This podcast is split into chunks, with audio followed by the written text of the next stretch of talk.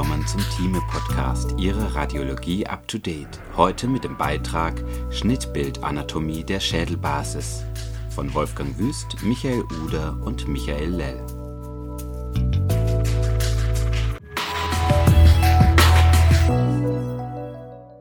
Zusammenfassung Die Schädelbasis trennt das extrakranielle vom intrakraniellen Kompartiment und beinhaltet eine Vielzahl an knöchernen und Weichteilstrukturen. Für die Beurteilung der Schädelbasis ist es unabdingbar, mit der komplexen Anatomie vertraut zu sein. Um die Anzahl der Differentialdiagnosen möglichst gering zu halten, ist es wichtig, die Inhalte der einzelnen Abschnitte zu kennen.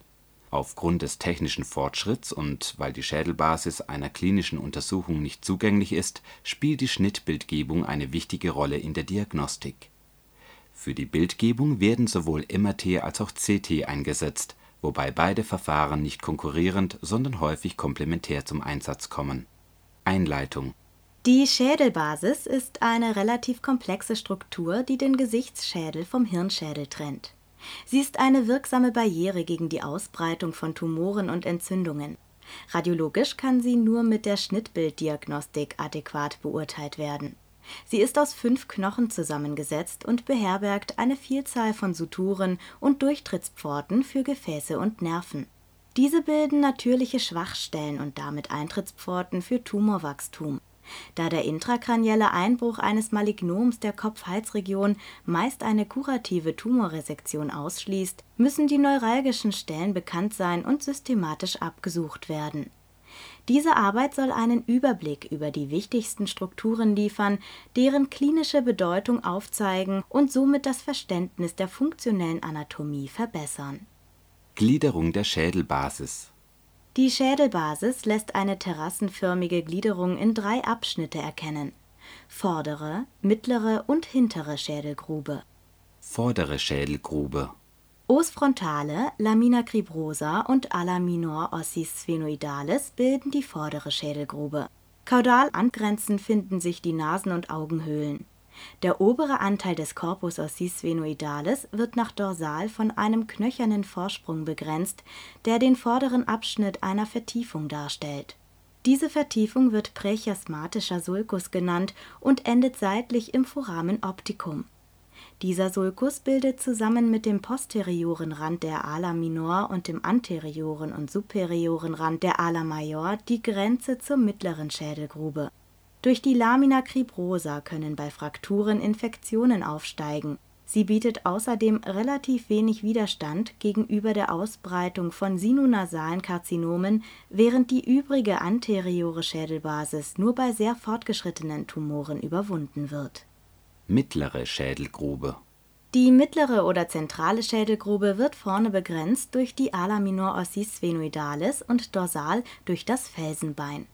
Sie setzt sich aus Os temporale, Ala major ossis sphenoidalis und Vorderfläche des Felsenbeins zusammen nach posterior wird die mittlere Schädelgrube medial durch die spheno-occipitale Synchondrose und posterolateral durch die petroklivale Synchondrose und durch die superioren Kanten des Mastoids und des Os petrosum begrenzt. Die mittlere Schädelgrube enthält mit dem Foramen ovale und dem Foramen lacerum zwei wichtige Eintrittspforten für Tumoren in das intrakranielle Kompartiment.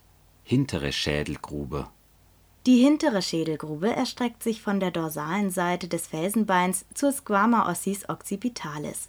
Sie ist der tiefste Anteil der Schädelbasis und enthält das Kleinhirn. Die wichtigste Eintrittspforte ist das Foramen magnum. Die Aufteilung in unterschiedliche Schädelgruben ist klinisch relevant, weil sowohl der chirurgische Zugangsweg als auch die pathologischen Veränderungen im jeweiligen Abschnitt variieren. Knöcherne Bestandteile der Schädelbasis Grundstein der Schädelbasis sind das Os occipitale und das Os sphenoidale, die zusammen das Os basilare bilden. Eine vollständige Verschmelzung beider Knochen findet meist erst im 18. Lebensjahr statt. Os occipitale Das Os occipitale besteht aus der Squama, zwei Seitenteilen, den Partes lateralis und einem unpaaren basalen Abschnitt, der Pars basilaris. Diese begrenzen das Foramen magnum die Condyli occipitalis enthalten den Canales hypoglossus und sind an der Begrenzung des Foramen jugulare beteiligt. Os occipitale und Os sphenoidale bilden den Clivus. Os sphenoidale Das Os sphenoidale besteht aus dem Corpus ossis sphenoidalis und drei Flügelpaaren. Die drei Flügelpaare sind die Ala minoris enthalten in ihrem dorsalen Anteil den Canalis opticus, den dorsosuperiores Abschluss bildet der Processus clinoideus anterior. Die Ala majoris sind Bestandteil der knöchernen Begrenzung der Augenhöhle, der mittleren Schädelgrube und der Schläfenregion. Sie beherbergen das Foramen rotundum, das Foramen ovale und das Foramen spinosum Sowohl die Fissura orbitalis superior als auch der Canalis opticus haben eine Verbindung zur mittleren Schädelgrube und sind bei pathologischen Prozessen in der mittleren Schädelgrube am häufigsten betroffen. Die Fissura orbitalis inferior ist ein knöcherner Spalt zwischen dem Ala major und dem Orbiterboden. Der Processus pterygoideus erstreckt sich nach Caudal und besteht aus einer Lamina medialis und einer Lamina lateralis die beiden Processus pterygoidei sind der zentrale Ankerpunkt des Mittelgesichts und bei Le-Fort-Frakturen immer betroffen. Die Fossa pterygopalatina wird gebildet durch die Hinterwand der Maxilla und den Processus pterygoideus. Sie enthält das Ganglion pterygopalatinum, den Nervus maxillaris, den Anfangsabschnitt des Nervus zygomaticus, den Nervus infraorbitalis und die Arteria maxillaris an der Basis des Prozessus pterygoideus kann man in sagittaler Richtung den Canalis pterygoideus abgrenzen. Über den Canalis palatinus major, der vom Os palatinum, der Maxilla und dem Prozessus pterygoideus gebildet wird, hat die Fossa pterygopalatina Kontakt zum Gaumendach. Das Os sphenoidale enthält außerdem den Sinus sphenoidalis, der durch die Nasenhöhle pneumatisiert wird, und die Sella turcica. In dieser findet sich die Hypophyse die Sella wird vorne durch das Tuberculum sellae und hinten durch das Dorsum sellae und den Processus clinoidei posterior begrenzt. Kraniale Grenze ist das Diaphragma sellae, durch das der Hypophysenstiel hindurchtritt. Unmittelbar ventral davon findet sich das Chiasma opticum, seitlich benachbart liegt der Sinus cavernosus. Os temporale Zwischen Os venoidale und Os occipitale befindet sich das Os temporale es besteht entwicklungsgeschichtlich aus vier verschiedenen Bausteinen: der Pars squamosa, der Pars petrosa, der Pars tympanica und dem Processus styloideus. Im vorderen Anteil der Squama findet sich der Processus zygomaticus und in unmittelbarer Nähe dazu die Fossa mandibularis und das Tuberculum articulare. Diese nehmen das Kieferköpfchen auf und spielen damit eine wesentliche Rolle beim Kauen die Pars tympanica ist die knöcherne Basis für den äußeren Gehörgang. In der Pars petrosa finden sich unter anderem das Mittelohr und der Canalis caroticus. Die Pyramidenkante zeigt nach oben und lässt dadurch eine vordere und hintere Grenzfläche entstehen, wobei die hintere Grenzfläche den inneren Gehörgang beherbergt. An der Unterseite kann man die Fossa jugularis abgrenzen und unmittelbar dorsal den Processus styloideus Os frontale und Os ethmoidale. Das Os frontale entsteht aus zunächst paarig angelegten Knochen, die während der frühen Kindheit verschmelzen. Mit seiner Squama frontalis begrenzt das Os frontale den vorderen Anteil des Schädelraums und mit den horizontal angeordneten Partes orbitalis findet die Orbita nach Kranial ihren Abschluss das Siebbein mit seinen pneumatisierten Anteilen wird durch das osfrontale Kranial bedeckt und trennt dadurch die Ethmoidalzellen von der vorderen Schädelgrube. An der Lamina cribrosa findet sich die Crista galli. Der lange, dünne hintere Anteil der Crista galli dient als Ansatz für die Falx cerebri. Die Lamina cribrosa wird lateral durch eine vertikal angeordnete laterale Lamelle begrenzt. Die Fovea ethmoidalis befindet sich oberhalb der Lamina cribrosa die laterale Lamelle verbindet die Fovea ethmoidalis mit der Lamina cribrosa. Diese enthält eine Vielzahl an kleinen Foramina, die den olfaktorischen Riechfäden in ihrem Verlauf von der Nasenschleimhaut zum Bulbus olfactorius als Durchtritt dienen. Da die Lamina cribrosa nur eine sehr dünne knöcherne Struktur darstellt und daher leicht von pathologischen Prozessen überwunden werden kann, haben die meisten Tumoren, die die vordere Schädelgrube betreffen, ihren Ursprung in der sinunasalen Region der Höhenunterschied zwischen Fovea ethmoidalis und Lamina cribrosa wurde von Keros 1962 eingeteilt. Typ 1 eine Tiefe von 1 bis 3 mm, Typ 2 eine Tiefe von 4 bis 7 mm, Typ 3 eine Tiefe von 8 bis 16 mm. Der Typ 3 erhöht die Wahrscheinlichkeit einer Beschädigung der Lamina cribrosa bei einem Trauma, aber auch die Komplikationsrate bei Nasennebenhöhlenoperationen. Fossa pterygopalatina Die Fossa pterygopalatina ist aufgrund ihrer Verbindungen zu allen Nachbarregionen ein Hauptknotenpunkt an der Schädelbasis und sollte in jeder Untersuchung explizit beurteilt werden. Fissura orbitalis superior Die trianguläre Fissur wird medial durch den Corpus ossis sphenoidalis begrenzt, kranial vom Ala minor, kaudal vom Ala major und lateral vom Os frontale. Foramen rotundum Das Foramen rotundum ist eigentlich ein Kanal an der Basis des Ala major, der unmittelbar inferior und lateral zur Fissura orbitalis superior verläuft. Der Kanal verbindet mit seinem schräg nach vorne und gering nach unten gerichteten Verlauf die mittlere Schädelgrube mit der Fossa pterygopalatina. Das Foramen rotundum kann am besten in der CT in koronarer Schnittführung dargestellt werden. Foramen ovale Das Foramen ovale befindet sich im medialen Anteil des Corpus ossis sphenoidalis und verbindet die mittlere Schädelgrube mit der Fossa infratemporalis. Innerhalb des Schädels liegt das Foramen ovale posterolateral des Foramen rotundum. Extrakraniell findet man das Foramen am Boden der Lamina pterygoideus lateralis. Die physiologische Weite dieses Foramens kann deutlich variieren. Für seine Darstellung eignet sich sowohl die axiale als auch die koronare Ebene. Raumforderungen, die sich durch das Foramen ovale ausbreiten, werden am besten mit der MRT mit koronaren Sequenzen dargestellt. Foramen spinosum Das Foramen spinosum findet sich im posteromedialen Anteil des Ala major intrakraniell unmittelbar posterolateral des Foramen ovale und extrakraniell lateral der eustachischen Röhre. Das Foramen spinosum lässt sich am besten in der CT in axialer Schnittführung darstellen. Foramen lacerum Der extrakranielle Anteil des Foramen lacerum, das kein echtes Foramen darstellt, wird größtenteils von Faserknorpeln verschlossen. Es befindet sich am Boden der Lamina medialis des Processus pterygoideus. Die Arteria carotis interna verläuft nicht durch den Kanal, sondern liegt dem Faserknorpel intrakraniell an. Das Foramen lacerum und der Canalis caroticus können sowohl in der CT oder der MRT in axialer oder koronarer Schnittführung dargestellt werden. Canalis pterygoideus Der sogenannte Vidianische Kanal befindet sich an der Basis der Laminae des Processus pterygoideus unterhalb des Foramen rotundum im Corpus ossis sphenoidalis. Dieser verbindet die Fossa pterygopalatina mit dem Foramen lacerum. Der Canalis pterygoideus lässt sich am besten in axialer und koronarer Ebene in der CT abgrenzen. Untersuchungstechnik der Schädelbasis Computertomographie Die Stärken der CT-Bildgebung liegen in der hochauflösenden Darstellung der knöchernen Schädelbasis. Die CT ist von Bedeutung für die Artdiagnose primärer Knochenläsionen und fibroosserer Läsionen. Das Wachstumsmuster, die Tumormatrix und eine eventuelle knöcherne Erosion bzw. Destruktion sind wichtige Kriterien für die Differentialdiagnosen und die Dignitätsabschätzung. Multiplanare Rekonstruktionen hochauflösender Spiral-CT-Datensätze mit frei wählbarer Schichtdicke, Schichtorientierung und Rekonstruktionskern sind Standard. Aufgrund der Oberflächenkonfiguration der Schädelbasis muss die Befundung zumindest in axialer und koronarer Schnittbildrichtung durchgeführt werden.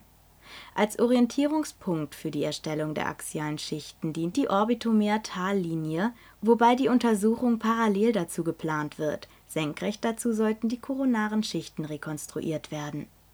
Der Scanbereich erstreckt sich vom Foramen magnum bis zur suprasellären Zisterne, muss aber gegebenenfalls an die Ausdehnung der zu untersuchenden Veränderungen angepasst werden. Die Schichtdicke sollte unter 3 mm, die primäre Schichtkollimation unter 1 mm betragen. Für die Beurteilung von Tumorgrenzen angrenzenden vaskulären Strukturen sowie der Durchblutung von Läsionen empfiehlt sich die Kontrastmittelgabe, sofern keine zusätzliche MRT durchgeführt wird. Magnetresonanztomographie Einstellungen und Protokolle Die MRT ist die Methode der ersten Wahl bei allen Weichteilveränderungen. Die Untersuchung wird in der Kopfspule durchgeführt. Es sollte mindestens eine 256er Matrix verwendet werden, die Standardebenen sind axial und koronar. Eine sagittale Sequenz kann zur genauen Bestimmung der Tumorausdehnung zu Beginn der Untersuchung durchgeführt werden. Das Untersuchungsgebiet umfasst den Bereich vom Nasopharynx bis zur suprasellären Zisterne. Für die Darstellung der Schädelbasis sollte die Schichtdicke 3 mm nicht übersteigen, bei ausreichendem Signal sollte sie 2 mm oder weniger betragen.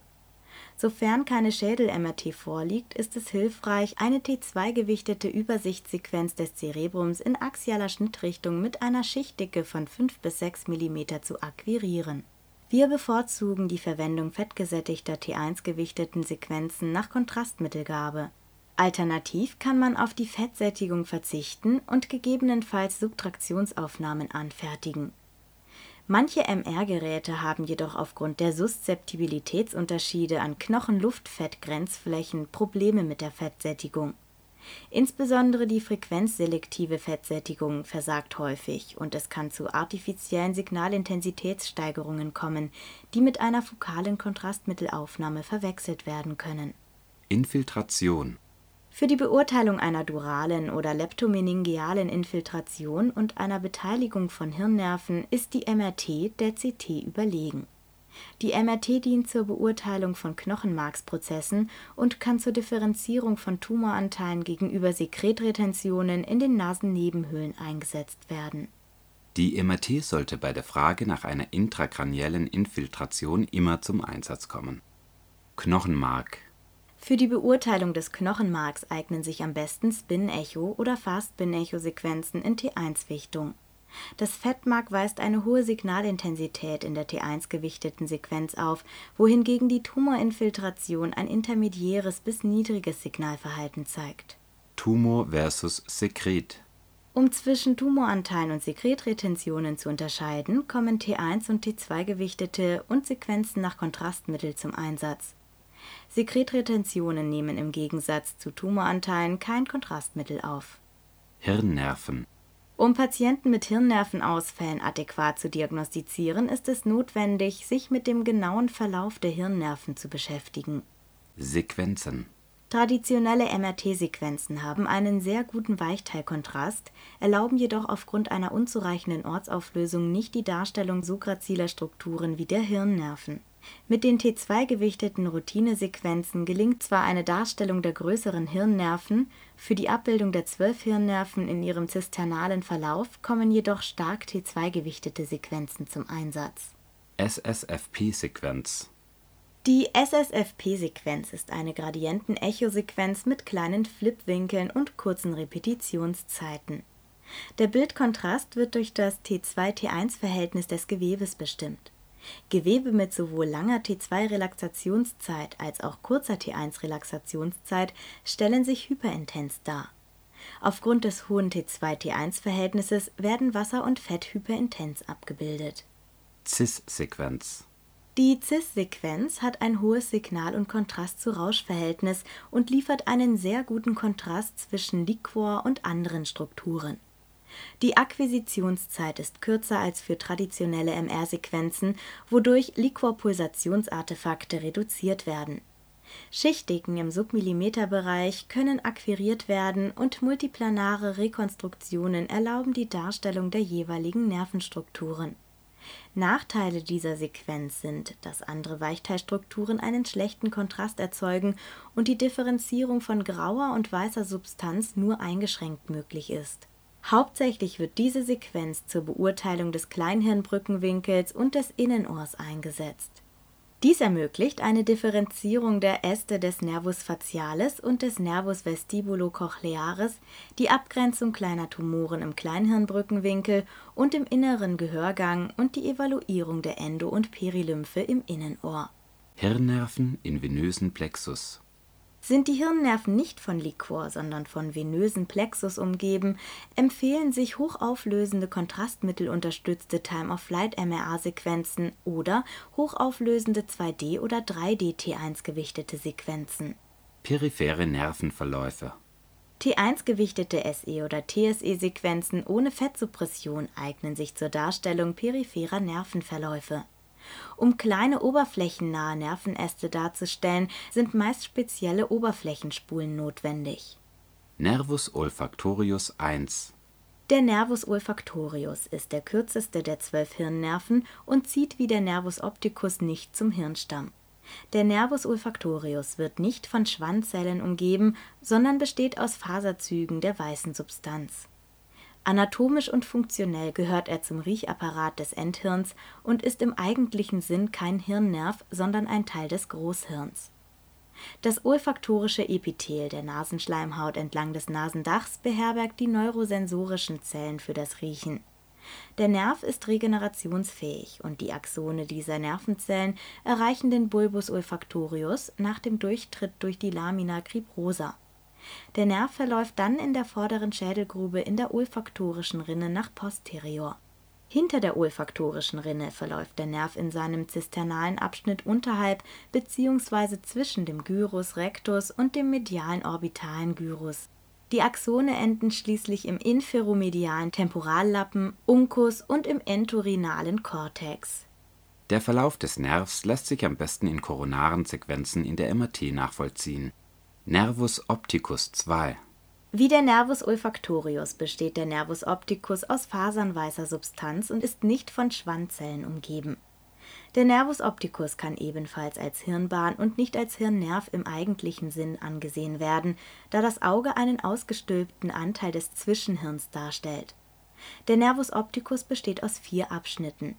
Die Pars intraocularis ist der Abschnitt des Nervs im Auge die Pars orbitalis erstreckt sich vom Augenbulbus bis zum Canalis opticus. Der Nerv verläuft leicht geschlängelt durch den fetthaltigen Intrakonalraum. Der Verlauf ist bedingt durch eine etwas überschüssige Länge des Nervs, um die Bewegungsfreiheit des Auges zu unterstützen. Der Nervus opticus besitzt eine Dura, Arachnoidea und Pia-Scheide und steht mit dem Subarachnoidalraum in Verbindung die Pars intracanalis ist der kanalikuläre Anteil im ca. 5 bis 7 mm langen Canalis opticus unterhalb der Arteria ophthalmica. Geht es um die Frage nach einem Visusverlust, sollte speziell dieser Anteil abgebildet werden. Aufgrund der engen Nachbarschaft zum Sinus sphenoidalis können hier pathologische Prozesse auf den Nervus opticus übergreifen die Pars intracranialis befindet sich in der suprasellären Zisterne, wo der Nerv zum Chiasma opticum verläuft. Hier ist der Nerv nur noch von der Pia mater umgeben. Mit Hilfe des Nervus opticus werden Erregungen der Netzhaut zum Gehirn geleitet. Die Arteria cerebri anterior verläuft oberhalb des superolateralen Anteils des zisternalen Abschnitts Anatomische Landmarken in dieser Region sind das Infundibulum der Hypophyse, die Arteria cerebri anterior und die Mamillarkörper. Im Chiasma opticum vereinigen sich die beiden Sehnerven und bilden die beiden Tractus nervi optici. Diese verlaufen bogenförmig um die zerebralen Pedunculi herum und enden im Corpus geniculatum laterale des Thalamus von hier aus laufen sie um die Unterhörner des Seitenventrikelsystems über die hinteren Abschnitte der Capsula interna fächerförmig zur Occipitalrinde. Nervus oculomotorius 3 Der Nervus oculomotorius entsteht in Nervenkernen ventral des zerebralen Aquädukts unterhalb der Glandula pinealis in der Tiefe des Colliculus superior. Er verläuft durch das Mittelhirn von posterior nach anterior zwischen den beiden Crura cerebri in der Fossa interpeduncularis beginnt der zisternale Verlauf und hier lässt sich der Nerv auf axialen hochaufgelösten MRT-Bildern gut identifizieren. Auf koronaren Schichten lässt sich der Nerv gut in seinem Verlauf zwischen der Arteria superior cerebelli und der Arteria cerebri posterior in der präpontinen Zisterne abgrenzen. Der Nerv verläuft nach ventral an den Rand der Sella turcica, wo er die Dura mater durchbricht in seinem kavernösen Abschnitt zieht er im Dach des Sinus cavernosus nach ventral und ist der am weitesten superior gelegene Nerv im Sinus. Aufgrund seiner topografischen Nähe zur lateralen Kante des Dorsum sellae kann der Nerv hier leicht abgeklemmt oder geschädigt werden. Die Augenhöhle erreicht er durch die Fissura orbitalis superior, in der er sich lateral des Nervus opticus in einen oberen und unteren Ast aufspaltet. Nervus trochlearis 4 dieser Nerv entspringt als einziger Hirnnerv dorsal und nicht ventral aus dem Hirnstamm. Der Nucleus nervi trochlearis liegt im hinteren Teil der Mittelhirnhaube, etwa in Höhe der Colliculi inferioris. Gemessen an den Axonen ist der Nervus trochlearis der kaliberschwächste Hirnnerv, hat aber den längsten intrakraniellen Verlauf. Der Nervus trochlearis tritt aus dem Pons aus, verläuft um die superioren Kleinhirnschenkel herum und liegt dann zwischen der Arteria superior cerebelli und der Arteria cerebri posterior. Nach seinem Durchtritt dorsolateral des Nervus oculomotorius durch die Dura am Vorderrand des Tentorium cerebelli tritt er in die Cisterna basalis ein nach dem Durchtritt durch die Lateralwand des Sinus cavernosus folgt der kavernöse Abschnitt, in dem der Nervus trochlearis unmittelbar unterhalb des Nervus oculomotorius verläuft. Anschließend verläuft er durch die Fissura orbitalis superior in die Augenhöhle und innerviert dort den Musculus obliquus superior der Nervus trochlearis lässt sich posterolateral des Hirnstamms im zisternalen Abschnitt abgrenzen, ist intrakraniell aber sonst schlecht visualisierbar, weil er weitgehend zwischen Durablättern verläuft. Bei isoliertem Ausfall des Nervus trochlearis ist die Beurteilung des vorderen Anteils des Tentoriums wichtig. Nervus trigeminus 5 Der Nervus trigeminus ist der größte Hirnnerv er besteht medial aus einem größeren sensorischen Anteil und lateral aus einem kleineren motorischen Anteil. Die Nervenwurzeln treten lateralseitig auf Höhe der mittleren Pons aus und durchlaufen die präpontine Zisterne und den Tentoriumansatz, überkreuzen den Sinus petrosus superior und unterkreuzen den Nervus petrosus major auf der Vorderfläche der Felsenbeinkante findet sich in der Impressio trigemini, umgeben von einer Duratasche und von Liquor umspült, das Ganglion trigeminale. In diesem Ganglion gasseri spaltet sich der Nerv in seine drei Äste auf, deren Anfangsabschnitte von duralen Ausziehungen umgeben werden. Medial des Ganglions findet sich der Sinus cavernosus und lateral die Arteria meningea media der Nervus trigeminus lässt sich aufgrund seines geraden Verlaufs und seiner Größe gut abgrenzen. Die Darstellung des maschenartigen Netzwerks des Ganglion trigeminale gelingt nur mit hochauflösenden Sequenzen. Der Nervus ophthalmicus und der Nervus maxillaris laufen in der Lateralwand des Sinus cavernosus und verlassen die Schädelbasis durch die Fissura orbitalis superior bzw. durch das Foramen rotundum der Nervus mandibularis zieht durch das Foramen ovale nach caudal und spaltet sich in der Fossa infratemporalis in drei Hauptäste für die Versorgung von Unterkiefer und Mundboden auf. Nervus abducens 6 Der Nervus abducens hat seinen Ursprung in Nervenkernen anterior des vierten Ventrikels. Von dort läuft er nach anterior durch den Pons und verlässt den Hirnstamm am caudalen Rand der Brücke in der Furche zwischen Brücke und Pyramide die präpontine Zisterne durchquert er von posterior nach anterior und besitzt als einziger Hirnnerv einen nach kranial gerichteten zisternalen Abschnitt. Zwischen Clivus und Facies posterior der Felsenbeinpyramide durchbohrt er die Dura mater und verläuft mit dem Sinus petrosus inferior im sogenannten Dorello-Kanal über die Felsenbeinspitze zum Sinus cavernosus. Hier befindet sich das intradurale Segment des Nervus abducens der Dorello-Kanal besteht aus einem Faserzug, der sich als sogenannte Abduzensbrücke vom Rand des Dorsum sellae mit der Pyramidenspitze verbindet. Da dieser Kanal teils mit Liquor gefüllt ist, kann der Nerv mit T2-gewichteten Sequenzen dargestellt werden. Hochauflösende T1-gewichtete Sequenzen nach Kontrastmittelgabe und Time-of-Flight-MR-Angiografien nach Kontrastmittelgabe sind ebenfalls dazu geeignet, diesen Kanal darzustellen als Normvariante kann die Felsenbeinspitze pneumatisiert sein. Bei Mittelohrentzündungen kann es so zu einer Beteiligung des Nervus abducens und zu einer ipsilateralen Abduzenslähmung im Rahmen eines Gradenigo-Syndroms kommen. Der Nerv durchquert mittig den Sinus cavernosus lateral der Arteria carotis interna und medial des Nervus ophthalmicus und zieht zusammen mit dem Nervus ophthalmicus zur Fissura orbitalis superior durch seinen frühen Durchtritt durch die Dura und die Abknickung am Clivus ist der Nerv bei Traumata besonders gefährdet. Der Nervenverlauf erklärt auch den bevorzugten Befall bei basalen Meningitiden oder pathologischen Prozessen im Sinus cavernosus. Bei Schädigungen des Nervus abducens sollte an pathologische Prozesse am Clivus und an der Felsenbeinspitze gedacht werden. Nervus facialis 7 der Kern des Nervus facialis liegt im kaudalen Anteil des Tegmentum pontis. Der Nervus facialis und der Nervus intermedius verlassen gemeinsam den Hirnstamm am seitlichen kaudalen Brückenrand rostral der Olive auf Höhe des Ponsunterrandes. Eine Differenzierung von Nervus intermedius und Nervus facialis scheint mithilfe sehr hoch aufgelöster T2-gewichtete Sequenzen an einem 3-Tesla-MRT-Gerät möglich zu sein. Der Nervus intermedius schließt sich in seinem zisternalen Verlauf dem Nervus facialis an.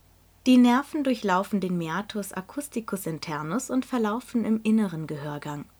Der innere Gehörgang wird durch die sogenannte Bilba in ein anteriores und posteriores Kompartiment unterteilt der Nervus facialis liegt im inneren Gehörgang in sagittaler Ebene oben vorne. Der Nervus facialis verlässt den inneren Gehörgang und verläuft nach schräg anterior, wo er am äußeren Facialisknie das Ganglion geniculi erreicht und den Nervus petrosus major abgibt. Der Nervus facialis verläuft dann im Bogen nach caudal und ist in seinem tympanalen Abschnitt nur durch eine dünne Knochenlamelle vom Tympanon getrennt er verläuft unter dem lateralen Bogengang nach unten und erreicht schließlich das Foramen stylomastoideum, um in der Glandula parotis den Plexus parotideus zu bilden. Nervus vestibulo-cochlearis 8 Das Kerngebiet des Nervus vestibularis liegt hauptsächlich im caudalen Pons, hier insbesondere unter dem Boden des vierten Ventrikels und dorsal in der Medulla oblongata die zwei Kerne des Nervus cochlearis befinden sich am bulbopontinen Übergang dorsolateral im Hirnstamm. Der Nervus vestibulo-cochlearis tritt wie der Nervus facialis am seitlichen kaudalen Brückenrand rostral der Olive auf Höhe des Ponsunterrandes aus dem Hirnstamm aus, wobei der Nervus vestibulo-cochlearis unmittelbar caudolateral des Nervus facialis verläuft nach dem gemeinsamen Verlauf mit dem Nervus facialis bis in den inneren Gehörgang spaltet sich der Nervus vestibulocochlearis in einen cochleären sowie einen superioren und inferioren vestibulären Anteil auf. Stark T2-gewichtete dünnschichtige Sequenzen in sagittaler Ebene erlauben eine Abgrenzung dieser drei Nervenäste und des Nervus facialis. Nervus glossopharyngeus 9 der Nervus glossopharyngeus tritt auf Höhe des Nervus facialis und oberhalb des Nervus vagus seitlich aus der Medulla aus. Zusammen mit dem Nervus vagus und der Radix cranialis nervi accessorii durchquert er die perimedulläre Zisterne. In dieser liegt er sehr nah dem Flocculus des Kleinhirns an. Danach taucht er in die Fossa jugularis ossis temporalis ab, um die Schädelbasis über das Foramen jugulare zu verlassen der Nervus glossopharyngeus besitzt im Foramen jugulare eine eigene Durascheide und liegt anterior des Nervus vagus und des Nervus accessorius. Nach Kontrastmittelgabe kann der Nerv hier mittels hochauflösender Sequenzen in axialer Schichtführung dargestellt werden. Nervus vagus 10 Der Nervus vagus verlässt den Hirnstamm unterhalb des Nervus glossopharyngeus hinter der Olive in der perimedullären Zisterne verlaufen die Nervenfasern parallel zum Nervus glossopharyngeus. Auf Höhe des Austrittpunkts des Nervus vagus findet man das Trigonum nervi vagi, das als anatomische Landmarke in den axialen Sequenzen zur Unterscheidung zu den kranialen Wurzeln des Nervus accessorius hilfreich ist. Eine weitere Hilfe kann der durale Meatus sein den Schädel verlässt der Nervus vagus durch das Foramen jugulare zwischen dem Nervus glossopharyngeus und dem Nervus accessorius. Nervus accessorius 11 Der Nervus accessorius setzt sich aus zahlreichen kranialen und spinalen Wurzelfasern zusammen.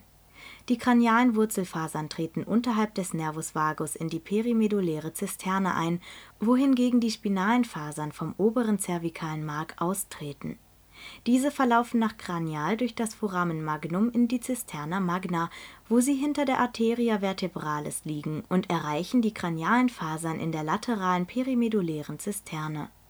Diese Fasern verlaufen gemeinsam durch das Foramen jugulare nach extrakraniell und liegen dabei posterior des Nervus vagus und des Nervus glossopharyngeus. Nervus hypoglossus 12 die Nervenkerne des Nervus hypoglossus liegen in der Medulla ventral des vierten Ventrikels und verlassen die Medulla in Form mehrerer Fasern im ventrolateralen Sulcus. In der perimedullären Zisterne sind die Nervenfasern ventral von der Arteria vertebralis und posterior von der Arteria inferior posterior cerebelli umgeben.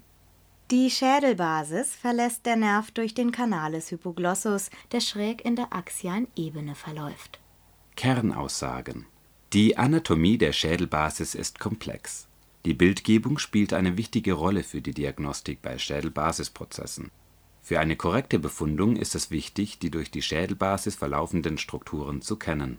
Sowohl die CT als auch die MRT liefern wichtige Informationen zur Diagnosefindung